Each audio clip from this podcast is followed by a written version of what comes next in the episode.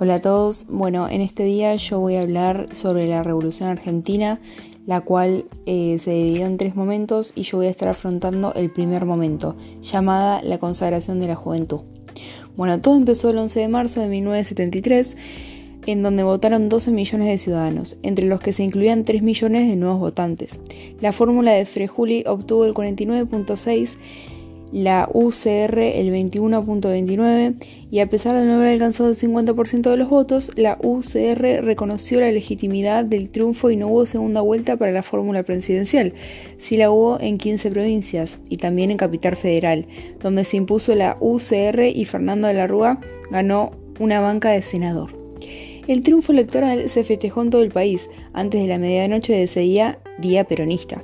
Se levantó la prohibición de las manifestaciones, lo que produjo el retiro de los efectivos policiales. Una marea de manifestantes desembocó en la sede del comando de campaña, en las calles Oro y Santa Fe de la capital, donde está apostando Cámpora bajo un póster de Perón. Escoltado por Juan Abal Medina y el dirigente metalúrgico Lorenzo Miguel, una Miriada de cánticos festivos y agresivas consignas de lucha convertían en una sola voz. Sin embargo, no todos los días serían tan peronistas como este para la gloriosa juventud, que había llegado al clímax de su consagración política.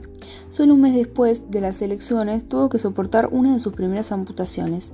En el acto fundacional de la UES, Galimberti, acompañado por Abal Medina, pronunció un discurso incendiario llamado a la creación de milicias populares. La arenga se produjo en un momento en el cual las acciones guerrilleras habían recrudecido. Copamiento del ERP en la central autonómica de Atucha. La toma de Villa Allende, en Córdoba, por parte de la FARC. Secuestros y ejecuciones de miembros de las Fuerzas Armadas realizados por ERP y por montoneros. La ira de Perón no tardó en caer sobre los jóvenes dirigentes.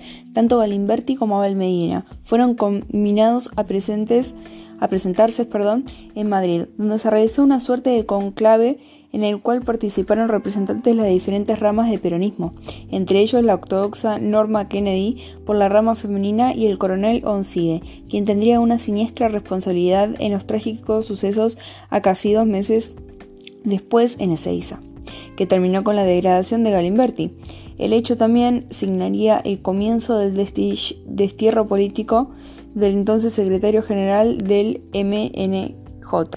Abal Medina, quien recibiría la orden de no innovar hasta la llegada de Perón al país. El 25 de mayo de 1973 fue un día de jubiloso desborde. Asistieron a la ceremonia de asunción de Cámpora una coherente de representantes de gobiernos latinoamericanos, entre los cuales se destacaban el presidente chileno Salvador Allende y su par cubano, Osvaldo Dorticos, favorosamente saludando por la multitud a través de cuánticos y consignas de lucha, luego de que Cámpora recibiera la banda presidencial. Luego del himno nacional se entonaron las estrofas de la marcha peronista. El nuevo presidente pronunció un duro discurso en el cual proclamó la llegada de la hora de Perón, así como rindió homenaje a la juventud maravillosa, que en los momentos decisivos supo responder a la violencia con la violencia y oponerse, con la decisión y el coraje de las más vibrantes epopeyas nacionales, a la pasión ciega y enfemizada de una oligarquía delirante. ¿Cómo no ha de pertenecer también a esa juventud este triunfo? se preguntaba el presidente electo. Si lo dio todo, familia, amigos, hacienda, hasta la vida, por el ideal de una patria justicialista. Si no hubiese sido por ella, tal vez la agonía del régimen se habría prolongado. La jornada festiva estuvo salpicada por algunas refriegas con la policía y otros incidentes de neto corte simbólico. Así, el secretario de Estado de los Estados Unidos, William Rogers, no pudo presenciar el acto de asunción del mando porque una multitud que coreaba consignas antiimperialistas le impidió llegar hasta la sede del poder. Los miembros de la Junta militar tuvieron que abandonar el lugar en helicóptero. Una pintada escrita en aerosol, adornaba una de las paredes de la Casa Rosada, a la que alguien había rebautizado Casa Montonera. No solo la histórica Plaza de Mayo, sino también el mismísimo Salón Blanco se llenaron de jóvenes con camisas floridas y desabotonadas, vestidos de blue jeans y camperas con los desabiertos en B.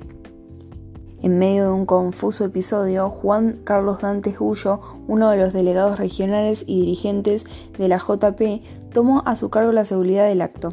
Los siete delegados de las regionales de la JP aparecieron a los célebres balcones, juntos con Cámpora, saludando a la multitud que no cesaba de vitorear, vitorear perdón, la consigna. Se van, se van y nunca volverán. Al anochecer, el foco de atención se trasladó hasta la cárcel de la Villa de Voto, donde se hallaban gran parte de los presos políticos de la dictadura, la mayoría ligados a eh, organizaciones armadas de izquierda acompañados por una cada vez más nutrida multitud. Se exigía su liberación. Luego de apresuradas negociaciones, Cámpora resolvió eh, firmar el indulto presidencial otorgando la amnistía general a los presos políticos, que sería aprobada dos días después por el Parlamento. Este hecho, conocido como el nombre de Debotazo, al cual el senador Vicente Sadi no vaciló en caracterizar como una segunda toma de la Bastilla, merece algunas aclaraciones. Por un lado, el devotazo asumió el carácter de un hecho irresistible, una expresión de la fuerza de las cosas, natural colorario de un proceso histórico social. Por el otro, legitimó sin grandes distinciones todas aquellas formas de resistencia desarrolladas en contra de la dictadura. Desde esta perspectiva, conlleva la justificación de la violencia de la guerrilla, como respuesta a las violencias del Estado. Por último, para las Fuerzas Armadas y otros sectores de la derecha, no solo ponía en evidencia la orientación ideológica del gobierno recién asumido, sino que los confrontaba a las futuras consecuencias de la liberación de los principales dirigentes de las organizaciones armadas que venían constituyéndose en los últimos años.